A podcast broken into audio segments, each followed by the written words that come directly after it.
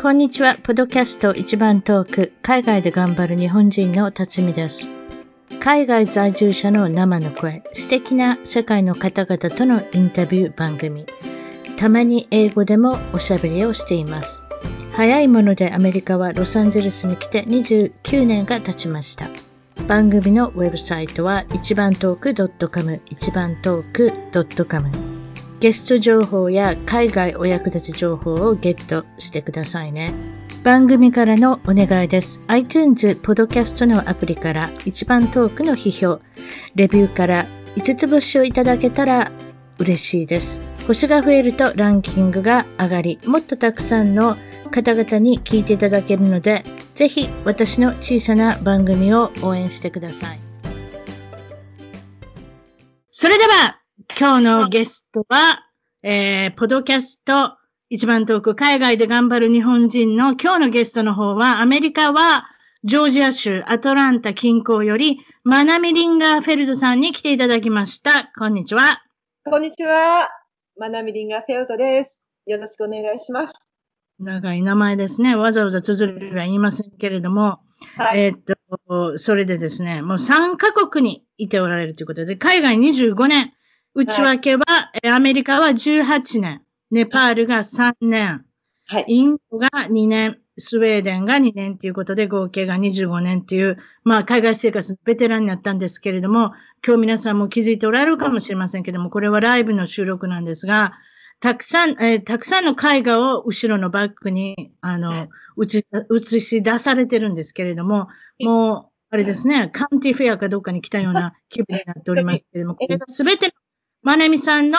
はい、えー、っと、作品だということで、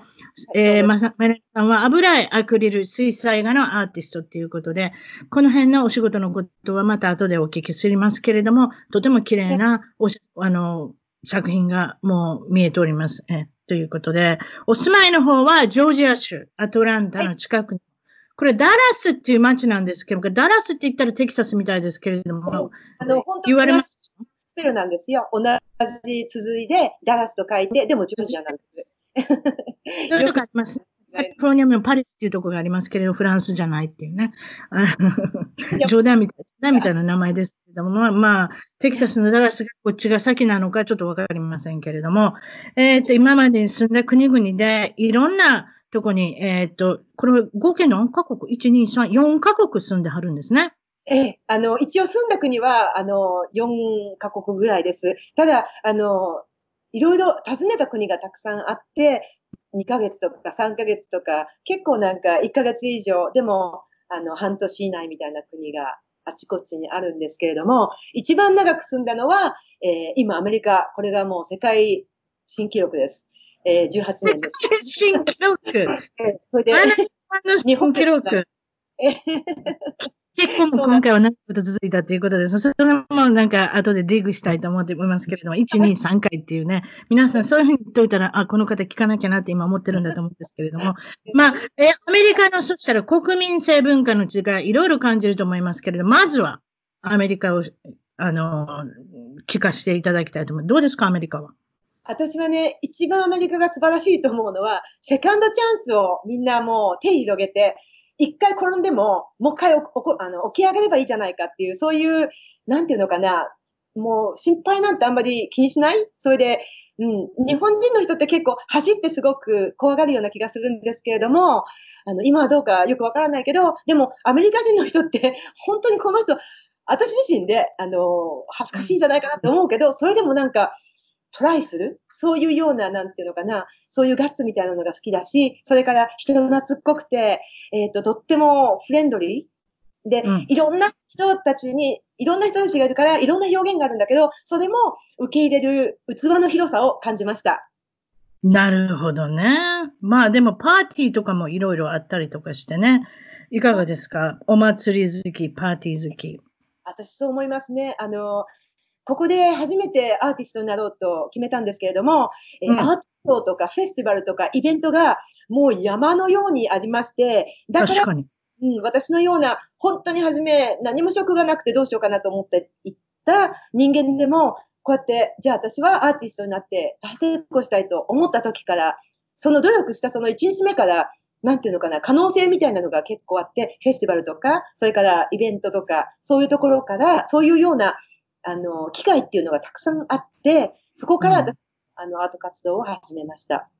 わかります。それは非常によくわかります。あの、はい、チャンスを与えてくれる国だと思います。そして、認める人もたくさんいるし、っていうことですよね。例えばそのアートをされる方もそうですし、ミュージック、音楽をされる方もいろいろありますよね。あの、有名なところで、あの、なんていうんですか、屋外の、よく皆さんが夜集まるようなとこあるじゃないですか。いわゆるバーとか酒場とかレストランがいっぱいあるようなところでみんな、例えば音楽をし始めたりして、そこで寄付金を募ってってことですが、ゆくゆくは CD のえっと、いわゆるレコードアーティストっていうんですか？まあ、レコードっていうのはちょっと古い言い方ですけれども、いわゆるそういう発売をして、うまくいくアーティストの人いろいろ見てきてますので、本当にそういう意味では、チャンスを与えるアーティストにチャンスを与える国だなと、私も思いますね。そうですか。あと、えー、っと、周りに対する、ええ、心遣いですか？ええ。あ、それは、あの、私思うんですけれども、日本の方っていうのは、やっぱりなんか、またそれはそれで、やっぱり離れてわかることってあるので、それで今思うと、やっぱり日本、私が、私が住んでた時は、なんかよく堅苦しさとか、はい、言葉遣いもいろいろ人によって敬語とか、いろいろな規則があるから、ちょっと堅苦しいかなって思ってたんですけれども、今ここでアメリカに住んでいて、日本の美しさとか、あの、素晴らしさとかっていうものを再発見しますね。やっぱり比べることとか自然にしちゃうので、やっぱり自分の住んでる環境と住んでいた環境っていうのが結構違う文化のバックグラウンドが違うので、それで日本人っていうのはやっぱり優しい、それで優しくって気が回る、なんか本当にあの、最近日本の方とまたお会いしたり、また辰巳さんともいろいろお話しさせていただいたんですけれども、はい、感じるなんか優しさとか、組む人の心の裏側、言葉の裏側を組んで、そこからまた、あの、会話も展開していただけるっていう、そういう、なんていうのかな、組む優しさ、思いやり、そういうものはものすごい日本の良さだと思いました。なるほどね。それはあれですね。やはりその、改めて国を離れて、その外側から見る第三者として自分の国を見るっていうのは、皆さん世界にいる方、いろんな海外にいる方、思っておられると思います。そうですか。いい意味でいいことも悪いことも見えてくるっていうことでね。インド。うん、インドに行かれた時はいかがでしたか？ええ、インドはね、私、20歳の初め頃に、えー、すごく自分自身混乱してたんですよ。も、あの、一番知りたかったのが生きてる意味。で、それが全然わからなくって、えっ、ー、と、20代の初め頃にすごく元気がなくなったんですよ。あの、グラフィックデザイナーとして、えー、1年間働いていたんですね、東京で、六本木の近く。はいはい。というところで、毎日すっごく忙しくって、えー、終電も間に合わなくって、毎日始発に乗ってお家に帰るっていう生活を。そんなことですか？若いからできたってことですね。そうですね。で、その時私は、あの、名前の響きに憧れて、えー、グラフィックデザイナーをしたんですけれども、それですごくなんか人生に失望してしまって、こんな内容のはた、あの、そんな生活が待ってるなんて、もう期待もしてなかったので、はい。えー、っと、1年で辞めまして、まあ、どっかふらふらっと行きたいなと思ったような軽い感じで、えー、中国から出発して、陸続きで、えー、ネパールと、初めにパキスタン行って、そのまま中国の一番端っこまで行って、上海からウルムチ、ウルムチから、あの、イスラムバードって言って、多分パキスタンの首都だと思うんですけど、そこを全地続きで電車とかバスとか乗って、で、それからだんだんだんだん私、匂いがすごいなんか、スパイスの匂いとか、色とか、ものすごいなんかだんだん楽しくなってきたんですよ。ミドルイーストっていうか、なんていうの？えっ、ー、と、中近東ですね。の方に行ってみて。それで、もうこれは、もう結構さすらいの旅で、旅で、あんまり計画を立ててなかったんですけれども、本当に自分が、あの、興味があったり、面白い、面白いって思う方向に、その日、その日、で移動してて、だんだんなんかインドの方に引き寄せられていったんですね。で、インドまで行きました。で、スパスパイスの匂いについてったら気がついたらインドにいたってことですか？なんてそんなことないですけど。え、もう、だんだんだんだん楽しくなってきて、はじめ中国私はすごく期待て、期待期待してたんですよ。あの、私が知ってる中国のイメージっていうのはカラフルで、やっぱりエキゾチックで、えー、っと、なんか、あの、お線香の匂いとか、ね、音楽のなんかエキゾチックななんか音楽が流れてくるのかなみたいな感じで行って、でも、その時私が行った時は、もうバリバリの共産圏で、えー、皆さんあんまり色気がないななんて感じで、ちょっとがっかりしたんですね。で、うん、本当痛かったんですけれども、あまりにも全部、どのところを、どこの場所を行っても同じような、なんていうのかな、支配された感じがあったので、うん、あの、あんまりなんか外国人みたいな、隔離されてしまうんですよね、中国に行ったら。私は、うん、あの、多分中国人の、あの、政府が、あの、外国の方と自分たちの国の人民たちを混ぜて、混ぜたくないような、そんな感じの環境だったので、ちょっとつまんなくなりまして、それでインドに行ったんです。うん、でそれからだんだんなんか、いろんな表現方法や、あ匂いとか、スパイスとか、線香とか、お花とか、ドレスとか、サリーとか、そういう匂いがものすごく魅力的で、それでインドにたどり着きました。で、インドに行ってからもすごく楽しくなってしまって、音楽とかもアシュラムって言って、インドの音楽とかも学べるところとかありまして、そこにちょっと入学して、インドの音楽をベナレスでまず、ベナレスっていうのは北インドの方なんですけれども、ちょっとネパールに近い。で、そこで、えー、3ヶ月ぐらい、本当に暑くて住めなくなるぐらい、それまでずっといて、えー、ミュージックアシュラムというところで、笛とか、あの、ダンスとか、それから歌を習って、歌が一番楽しかったので、えー、ネパールに行ってからまたインドの古典音楽のご師匠に会いまして、ミスター・ラムハリ・グルンっていう方なんですけれども、その方について5年、ネパールで、えー、古典音楽を習いました。なるほど。いろいろあるんですね。そうですか。えっ、と、インドの、皆さんこれやるかな海外に歯医者さん行くの大変だと思うんですけど、インドの歯医者さんに行った人ってあんまり聞いたことないですけれども、いかがでしたか？インドの歯医者さんは。いや、行ったんですよ。私ね、あの、一週間ぐらいやっぱり夜行バスに乗って、歯とか磨く磨く暇とかもなくって、それでもう、今もうガタガタになってしまって、もう誰かに直してもらわなくちゃいけないっていう緊急事態になって、吐いたがひどくって、そこで、はい、え歯医者に行ったんですよ。いろいろ聞いて、ここだ、ここだって言ってみんなに、あの、案内してもらって、で、行ったか、あの、その歯医者が、その村で一軒だけの歯医者だったんですけれども、もう、当店だけで仕切ったようなちっちゃな4畳半ぐらいのえー、診療室に、えー、椅子が置き、置いてありまして、その椅子も、えー、背もたれがない椅子なんですよ。それで 自分でこうなんか、こうやって自分を支えて もう1時間ぐらい、1時間ぐらいあったのかな。どれぐらいの時間の自分で支えてたかわかんないんですけれども、本当にシンプルな器具で直してもらいました。何をどう直したんです？虫歯？うん、虫歯にね、あの、私、虫歯を直してもらって、あの、なんていうの、クラウンってなんていうんでしょう、あの、カバーをつけてもらったんですよね。はい、かぶせるやつですよね。はいはい。しまったんですよ。えー、で、やっぱりあの、虫歯が元あったところのカバーが取れて、そこから多分また虫歯が、あの、あはいはいはい。進行してたわけですね。それその人はちゃんと直してくれたんですね。私の怖かったのは、私の予想したのは、それじゃ歯抜きましょうかとか言われなかったんですね。よかったですね。いや、あの、いや、よかったですよね、本当に。もう怖いですよ。インドのそんな一軒の、も村に一軒しかない歯医者で、それ抜きましょうかって言われたらどうするんですか？私だって日本そのまま帰りますわ。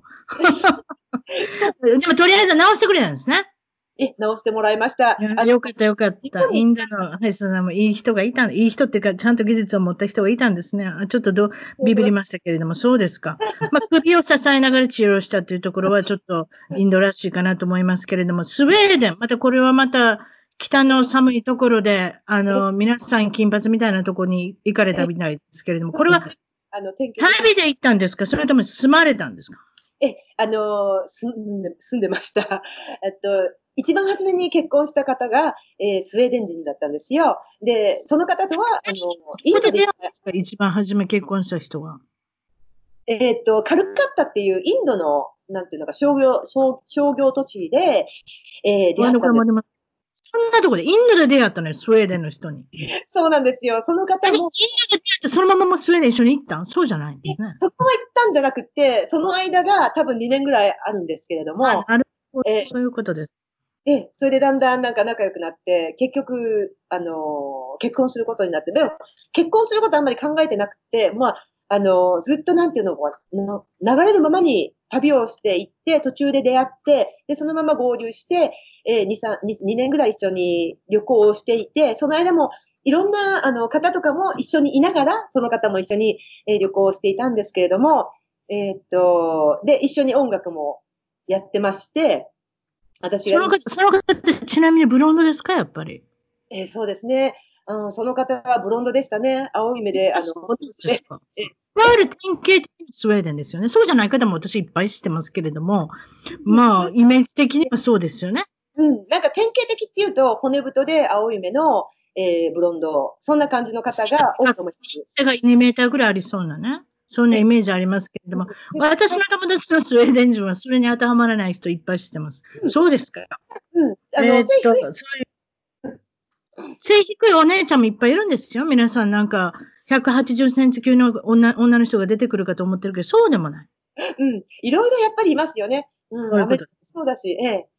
それじゃそのスウェーデンの感想を聞かせてください。生活した。何年か生活してますね。はい。あの、全部で多分2、3年ぐらいになるかなと思うんですけれども、あの、一番初めに私が印象だったのは、すごい素敵な自然があるということです。それから、今まで私が森と、森とか山っていうのかな、森のイメージっていうのは、私は自分で、まあ、これが森かななんて、そういうふうに思ってたような感じがあったんですけど、ええ、実際に、のスウェーデンで森っていうものを見て、あ、これが森なんだって、もう本当にね、素敵なんです。素敵っていうか、あの、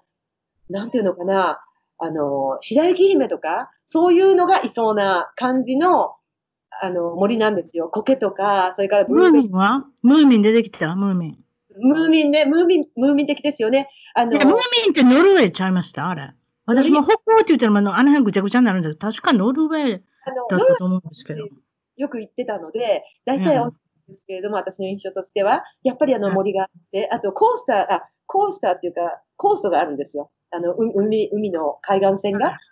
そこに繋がってるんですよね。スウィディッシュコーストと、それからノノルディッシュコーストが繋がってて、あの、そこで、あの、カヤッキングを2週間ずっとしたことがあるんです。それで。2週間もできるんですか ?2 週間、2週間もずっと。2週間やって、夫婦言うてんの2週間も。すいません。はい、非常に体力なさが出ましたけど、カヤッキング結構好きなんです。でも、私そんなんできない。2週間もやった。またこれも若いからできるでしょうね。はい、そうですか。そうじゃまあ、後でもうちょっと、あの、ご結婚のお話を私、ディグするかもしれませんけれども、皆さんも期待されていると思いますけれども、なんといっても、まなみさんは3回目の、あの、結婚でご成功されておりますので、そのことも後で、あの、ちょっとおしゃべりしましょう、ね。失敗談。失敗談みんなに、皆さんに聞いてますけれども、いかがですか？どこで何がどうなりましたか？たくさんあるんですけれども、まあ、パッと言われたもので、なんかおかしいおかしいような苦しいような話で、えー、中国に行った時、一番最初に私がもう旅行を始めた時なんですけれども、えー、中国に行った時に、中国、中国語の重要なセンテンスを勉強していったんですけど、その中に、えー、どこにトイレはありますかとか、そういうのも勉強したんですね、一生懸命。それが一番重要です。はい。ありますよね。それで、あの、上海ってすっごくシティっていうか都市なので、まあそこでちょっと買い物したりして、やっぱりトイレ行きたくなって、あの、道歩いてる方にどこトイレですか？っていうのを習いたての中国語で聞いたんですけど、わからないんですよ。で、わからないから で、あの、筆談できるんですよね、中国の方って漢字がわかるから。で、漢字で、うん、漢字で、あの、トイレって便所って言うでしょ？だから、だから私も今思ったんですよ。便所って書いたらいけませんの？飽きません？わからないんですよ。みんなね、笑うだけで、ニヤニヤするだけで、なんかね、何にも教えてくれないんですよ。ただ、なんか楽しそうにしてるんですけど、私と一緒に話してて。でも、私が聞きたいことに対しては、何も、私自身はわからなくって、な。そう、わからんかった。援助の感じでわからんか？あ、そう。で、どんどんどんどん人の輪が広広くなってきて、それで、この人は何を言ってるんだって言って、もう、もうね、さ、最後に手で、手でおしっこするぴゃっぴゃってとかやるとかってこと。絵も描いたりして、トイレを、トイレをしている。あの、これね、その辺手はもお手のもんですよ。あ、手じゃない、絵はもお手のもん、すいません。そうなんですけど、私です。手で、あの、会話をする。それで結局分かった、分かったんですか？それともどうなったなかったんですよ。もう鳥肌立ちながら、自分のホテルに行って、もう急いで、は上海なので、そこにホテルあったので、えーっと、ホテルまで帰って、ホテルはすごくいいホテルっていうか、普通の韓国、観光客用のホテルだったので、もう急いで帰って、うん、もう、そういうことがありました。うん、それから、あとは、スウェーデンのパスポートのこと。そうですね。えーもうね、スウェーデンに着いた頃にはもう私のパスポートっていうのは、もうスタンプさ、スタンプだらけもういろんなところを回りすぎて、それなので、えー新しいパスポートを更新したいと思ったんですけれども、その時にちょっと私との捨て際で、コミュニケーションの捨て際で、2週間ぐらい待たなくちゃいけなくなったんですね。で、そ、あの、その時まではガッテンバーグってとこに2、3時間、車で2、3時間離れたところなんですけど、ストックホルムから。はい。エンバシーはストックホルムにあったので、えーまあ、電車に乗り継いでストックホルムまで行って、そこでパスポートを申請して、またもらって、日帰りで帰ろうと思ってたんです。長くても1日のうちに泊まらせてもらおうかなと思って。で、そしたら、えー、2週間かかるって言われたんですよ。で、私、多いし、いろいろ見てみたいのでっていうことで、それで2週間の間、私、そんな2週間のバジェットで来てなかったので、えーお金がそこついてしまって、一緒に住ませ、ませてくれてる友達にも、ただで住んでるのもちょっと悪いので、なんか夕ご飯ぐらい買ったりしてあげたかったんですけれども、えーとにかく交通費も全部使い果たしてしまったんで、ギャッテンバーグの、ギャッテンバーグでスあの、ストックホルムって駅、いろんな場所があってみんなバスキングって言って音楽しながら歌ってたりしながら、あの、お金をもら、あの、投げてもらう？そんなことを、かなと思って、えーその時私、インドの音楽を習っていたので、えーインドの音楽を思いっきり歌って、それで、あの、うん、1日に多分2、2 300ドルぐらい 稼いでもの、すごいじゃないですか。そうなんですよ。それで、あすの、ごいですよ。日本人がインドの歌を歌って、ストックホルムで歌うんですか？あ、ガッテンバーグで歌ったんですか？すいません。とりあえず3カ国出てきますよ、これだけでも。うん、それであの、歌って、その時はあの、まあでも、一生するって言ったら結構辛いかなっていうような 感じなので、短期短期だからできたんですよ。えーもちろん若いからできたっていうのもあるんでしょうけれども、そうですか。えーいろいろ2、300ドルになったら、まあ、お友達にもね、ちょっと食事がね、確かに北欧のスウェーデンだと外食するのも高かったかもしれない。高いですか？ああいうとこは。あの、多分東京とそれぐらい物価は変わらないような気がします。ただ、あの、レストランとか行くと高いですね。うん、なるほどね。それで、もう一つスパイダーがあるということで、これは、アメリカで、皆さんいいですね。3回結婚されてますから、もう一人出てきます。アメリカで離婚したご主人とのこと。はい、どうぞ。そうなんですよ。もうね、私ね、あの、その一番最初の夫とできた子供がいまして、えーその子供ができたっていうことも私にとっては人生がガラッと変わる出来事で、今までずっと生きてる意味を探せたんですけれども、子供が生まれた途端になんかすっごく私幸せになったんですよ。んで、まあそれは一時的な幸せっていうことにしといて、でもその時にものすごい私はあの、じゅ自分の世界観っていうのが変わって、今までしたしていたどんな不健康なことも全部やめて、全部なんかお腹の子のためにって感じで、えーもうはつらつとし始めたんです、ね。何をやめたんですか？もし差し支えなければ。いやいや、あの、不健康な生活とか、あとタバコも吸っていたけど、それもやめまして、あとそれから、あのーなんていうのかな。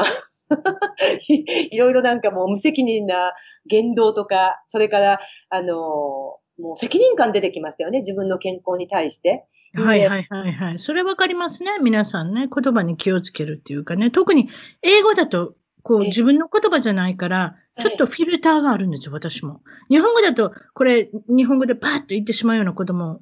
子供の前だと、夫もそうですけれども、フィルターが出てきて言葉選ぶようになりますね。そうですね。ええうんあの、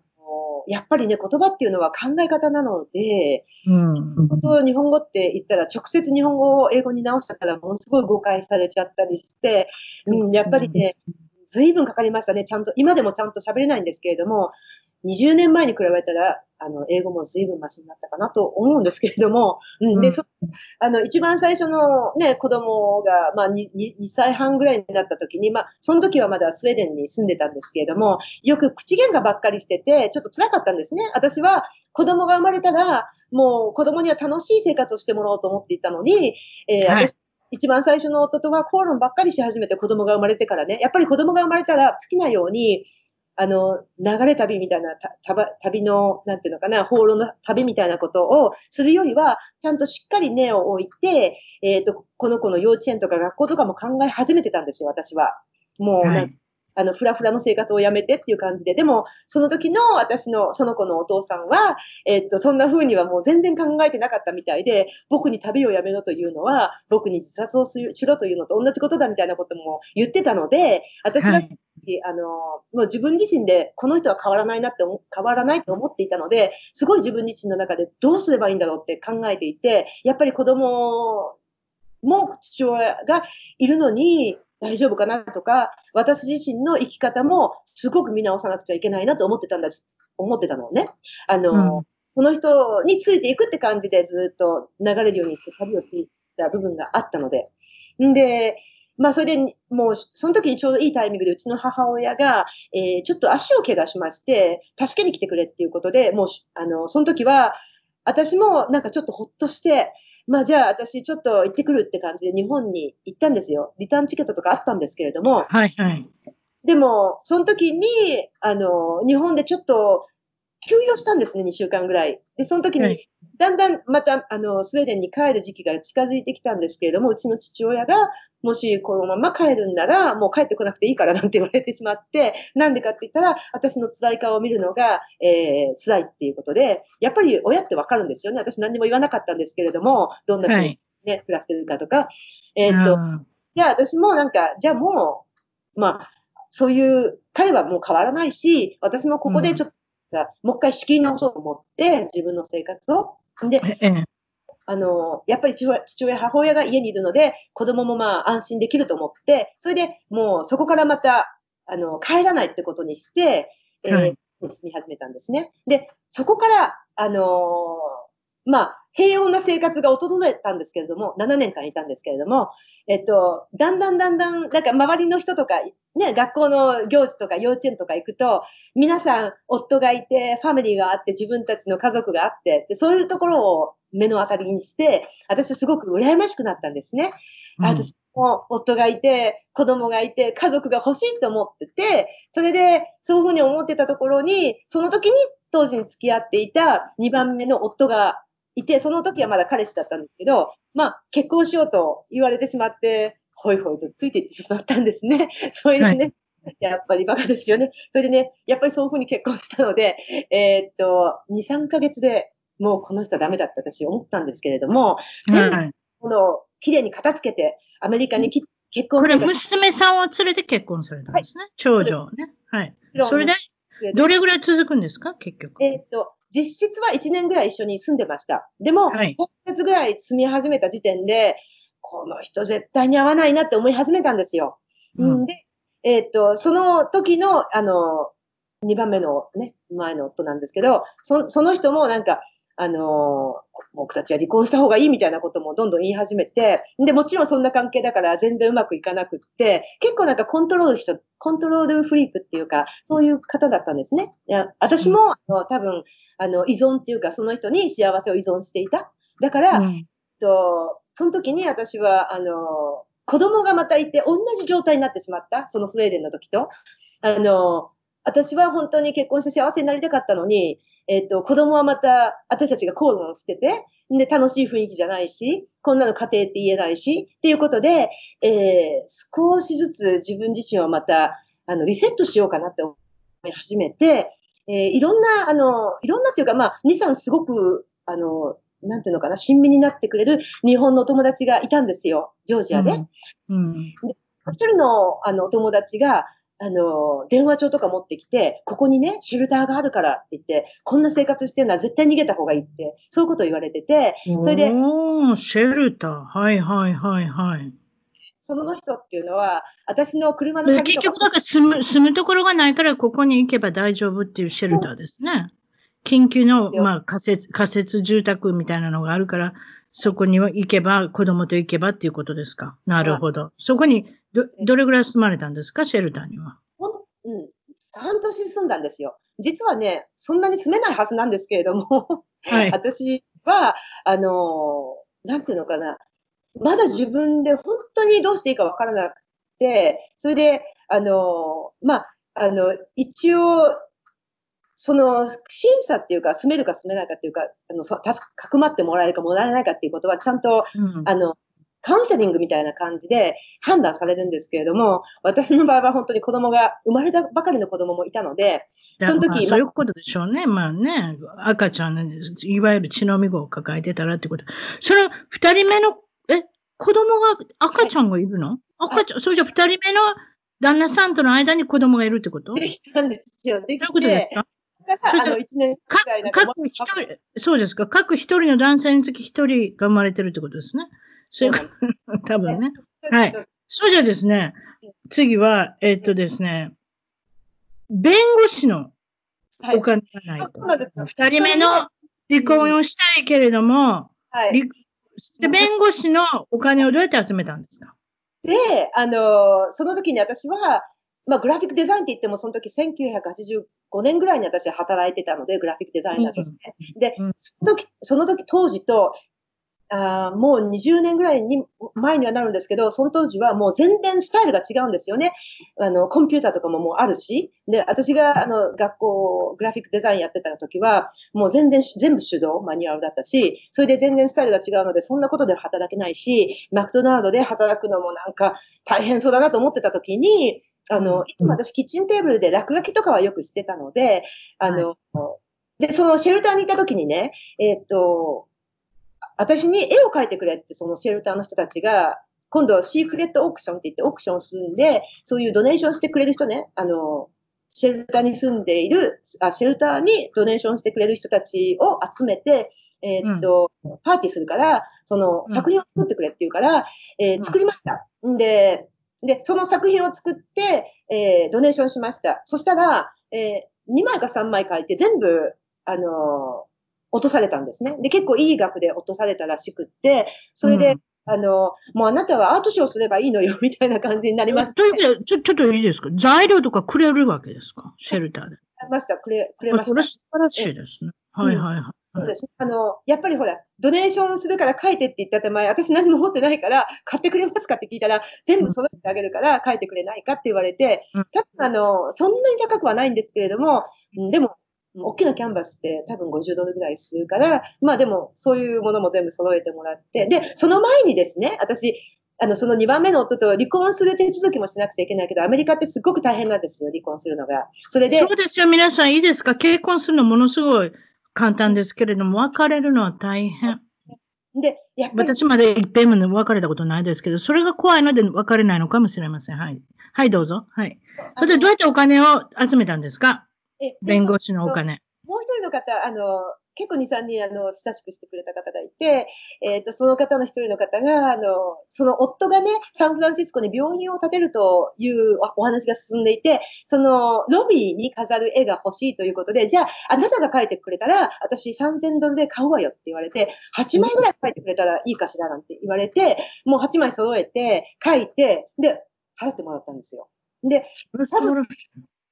やっぱりそうですよね。お金に余裕のある人が必ずアーティストを助けて、そしてどんどんどんどん有名になっていくんですよ。それがまず一歩ですね。でもね、前、多分、まなみさんの。そうです。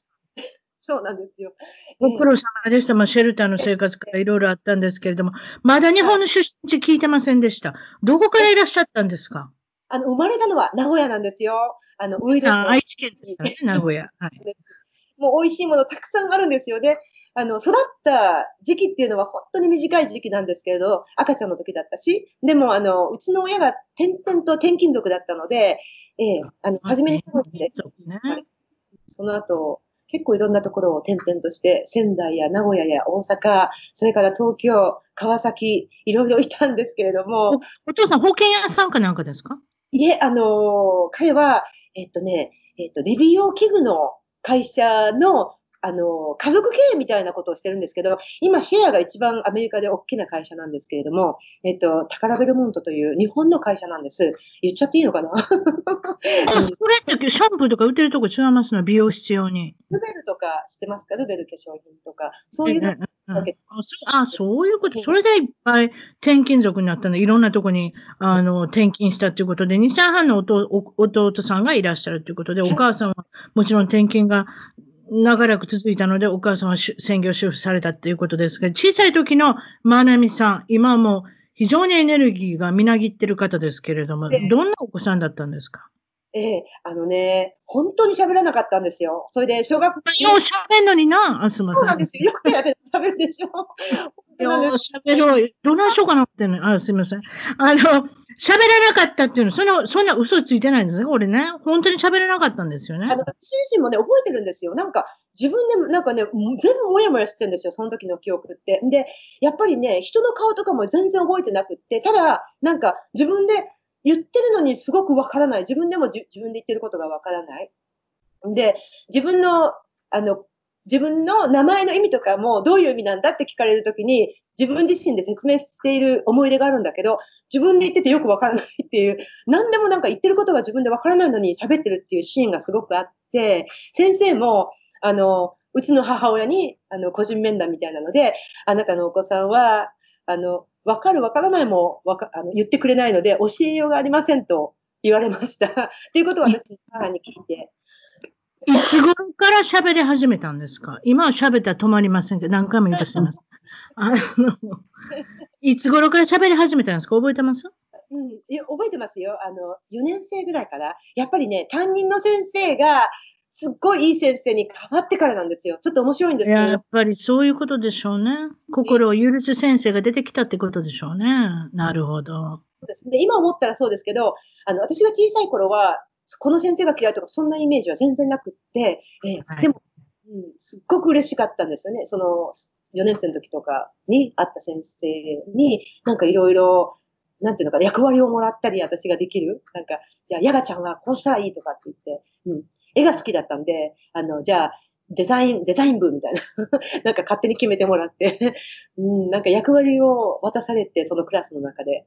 うん、よかったですね。いわゆる才能を認められた初めての先生だったっていうか、初めての大人の人だったのかもしれませんね。そうですか。小中学校ももちろん、えー、音楽が大好きで、はい、えー、っと、その時も絵描いてたんですね。小中学校、中学校でも。で、将来はどういう人になりたいってその時思ってたんですか？えー、っとね、その時は私はもうずっと、あの、旅人になりたかったんですね。なんかもう今も同じことやってるような気がするんですけれども、あとはその通りになってません？でも今話聞いてたいろんなとこ行かれて。そうそう、あの、絵描きと旅人、あの、なってますね。本当に。えーあの、うちの母親が、やっぱりあの、私が絵を描くことに大賛成だったんですよ。で、母親自身も、なんか、あの、いろいろ工夫して面白いことする人で、えっと、例えば、襖とかのちっちゃい頃に破っちゃいますよね、表示とか。そういう時に、あの、影絵なんですけれども、女の人の横顔とか、そういうシルエットをこうやって貼って、なんていうのかな、紙で切って、そえー、切り絵っていうんじゃないですか、その。切り絵貼って、なんかすごいかっこよくしてる、そういうような母親なだったんで。おお、そういうところから来てるのかもしれませんね。やっぱり血は争いませんね。お母さんのそういう小さな、あの、まあ、アーティストの才能が、そうやって、あれですね、きっと継がれたのかもしれませんね、まなみさんに。そしてまなみさんは、映画大好きだったので、武蔵野美術大っていうとても有名な、えっと、美大を、に入学されて、それはグラフィックデザイナーと、先ほどグラフィックデザイナーだったっておっしゃったのもそういう関係でグラフィックデザイナーを、えー、選ばれたみたいですけれども、そういうことですね。そそして、えっ、ー、と、まあ、大学卒業してから、えっ、ー、と、そのグラフィックデザイナー、先ほどおっしゃったことも二度と、あの、再度繰り返しませんけれども、まあ、いろんな、えっ、と、旅が、えっ、と、続いたっていうことですね。そうなんですよ。やっぱり。それで気になるのはどうしてジョージア州にたどり着くんですか？それまだ聞いてないんですけど。え、そうなんですよ。それで、あの、ちょっと前の話に遡るんですけれども、私が日本に来た時にシングルマザーですごく家族に憧れていて、それで、あの、その時に付き合っていた方がオンラインで付き合ってたんですね。E メールをやったりして。はい、で、えっ、と、その時日本、日本ですね。それで、スウェーデンの男性とのお子さんがいらっしゃった時ですね。シングルマザーっていうのは。はい。それでオンラインの方と知り合ってということですね。はい。で、そのスウェーデンの時に付き合っああの、結婚したか人は、もう3年4年ともずっと、あの、交渉しながら、それで正式に多分3年か4年ぐらいしたら日本でも別にその人の印鑑がなくても離婚できるっていう、あの、法律があるんですよ。多分、はい、日本中同じ法律だと思うんですけれども。すごいですね。離婚のことをいろいろ私学んでおります。はい。それで？それで正式に離婚しまして、んで、あの、ちょっと自由になったので、その人に、あの、プロポーズをされて、そして、えー、ジョージアに行ったんですよ。で、それでジョージアなんですか？わかりました。はい。それでまた、あの、現れた現実っていうか、そういうことがあって。で、その時にジョージアで州立大学の美術大学に入るってことですか？ジョージアの。また入りました。2015 年に、えっと、はい、 painting、いわゆる絵画。本当のドローイングって言って、ドローイング。なんかもう、書くあの、本当に画家としての、えー、大学の教育課程、教育課程っていうか、あの、画家のプログラプログラムを全部終了して、それで、あの、え、バチェラーを取りました。海外に興味を持ったきっかけってどういうことですか？え、な、な、海外に興味を持ったきっかけ。あ、絵画。絵画に持った。いや、海外。海外に興味を持ったり、海外に来た理由。ああ、はいはいはい。海外に来た理由、それはですね、えっ、と、本当に20代の初めの頃に、えー、私すごいなんか行き詰まってたんですよね。自分が生きてるのかって。そのグラフィックデザイナーをされてた時に、はい、その終電で帰ったり、朝一で帰ったりする生活に終わらせたので、収集を打ちたいので、インドに行かれたということで、はい、それまでは海外に行ってないんですか？えっと、一回だけ中学校の時に、えー、6週間だけホームステイでカリフォルニアに いまいました。本当にね、早かったんじゃないですか？そうですか。そしたらですね、そろそろ現在の職業、もちろんこんだけいろいろ、あの、絵を並べていただいたら何をされてるのかなっていうのを皆さん分かってるんだと思うんですけれども、えっ、と、絵画の中でも油絵、アクリル、水彩画のアーティストで、えー、ただいま、えー、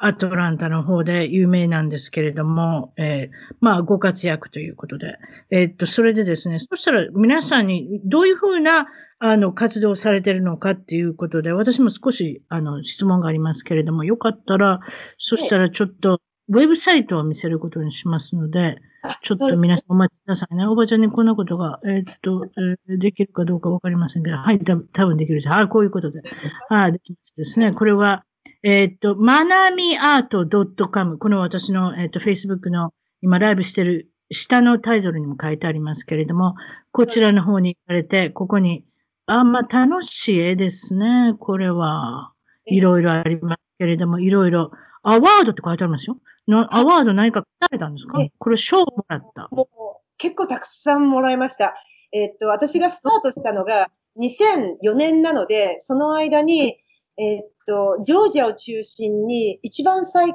近で覚えてるのは、えっ、と、ノースキャロライナのブラックマウンテンという、あの、山で開催された、えリーフフェスティバルというところで、え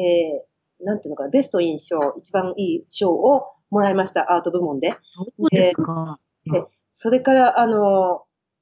このジョージアでも、スプラッシュフェスティバルって言って、結構大きなアートショーを、あの、開催している、そういう団体がありまして、そこに3、4回いろんなノークロスとか、えー、アクアスとか、それから、えー、他にも、アルファベ、アルファレーターって言って、本当にアトランタのもう都市の真ん中でするショーがありまして、そこのフューチャーのアーティスト、アーティストといって、アーティスト代表のアーティストになって、その、あの、ショーを一緒に盛り上げました。T シャツとかね、あの、マグカップとかそういうデザインに使ってもらいました。で、もちろん。私の知りたいのね。絵画を描かれる、まあ、絵を描くっていうのどのような状況で絵画のアイデアが浮かぶんですか？ひらめくんですか？えー、そうなんですよ。それも、えー、すごいよく、あの、皆さんにインスピレーションどこから来たって聞かれるんですけれども、インスピレーション、綺麗な言葉ですね。えー、いろんなところからなんですけど、あの、あんまりあインスピレーションを待ちながら書いていたら、私書けなくなっちゃうんですよ。それでもう、とりあえず何もわからないけど書くっていう感じで書いていくと思い浮かんでくるんですよ。で、あとりあえず始めるんですか？それでどんどんどんどん広がっていくんですか？はい、そこからどんどんつなげていくんです。面白いですね。えあの、私の絵っていうのは、あの、そのものを描くっていう時もあるんですよ。私、実はあの、描写も好きなんですけれども、それよりもメッセージとか、それから中の、絵の中に詩があったり、えー、お話があったりするのがすごく好きなので、あの、今この後ろにある絵も、本当は詩があって、自分で詩を作って、描いてるうちにどんどんつなげていって、で、うん、その、あの、絵とかも仕上げていくし、詩も同時に仕上げていく。そんな感じで、うん、やることが多いです。